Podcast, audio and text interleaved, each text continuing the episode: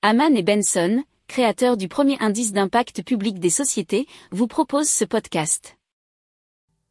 Haman and Benson, a vision for your future.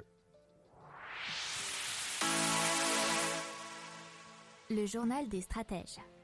Et donc, Océanix, ce sont des îles, des villes flottantes, hein, même encore mieux.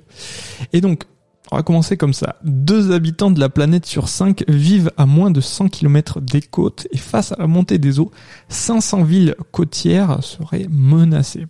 D'ici à 2100, près de 1,5 milliard de personnes seraient affectées. Et parmi celles-ci, euh, il y aurait 280 millions qui deviendraient réfugiés climatiques selon euh, cet article du journal parimatch.com. Alors en France, ça serait environ 450 000 personnes, euh, essentiellement en Aquitaine et dans les Hauts-de-France. Donc l'ONU développe, on va dire, en collaboration avec Oceanix, euh, une ville, plutôt des villes flottantes euh, qui viennent de l'émanation du cabinet danois Bjark Ingels Group et des chercheurs du MIT. Alors ce seront des cités de la mer qui seraient mobiles à moins de 10 km des côtes et qui seraient même modulables. Elles seraient euh, composées de quartiers, euh, de plateformes hexagonales de 2 hectares, limitées à une hauteur de 6 étages pour accueillir 300 habitants, euh, étendant ainsi leur surface jusqu'à 6 villages de 6 quartiers.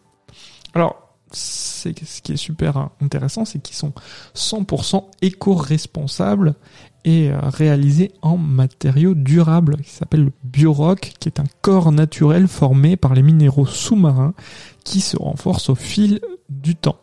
donc il serait aussi autonome en énergie grâce à des panneaux solaires, des mini-éoliennes et euh, des bouées pour transformer l'énergie de la mer en électricité. Alors les fruits et les légumes seraient cultivés hors sol et il y aurait également des fermes sous-marines pour euh, élever poissons et crustacés. Alors quant euh, à l'eau, euh, ben, elle proviendrait de la pluie, de l'humidité de l'air, mais aussi des machines de désalinisation. Alors, ben, il y a déjà une ville cobaye qui est prête pour très très vite, en hein, 2025, ça sera Busan en Corée du Sud. Et en 2040, elle pourrait être totalement opérationnelle.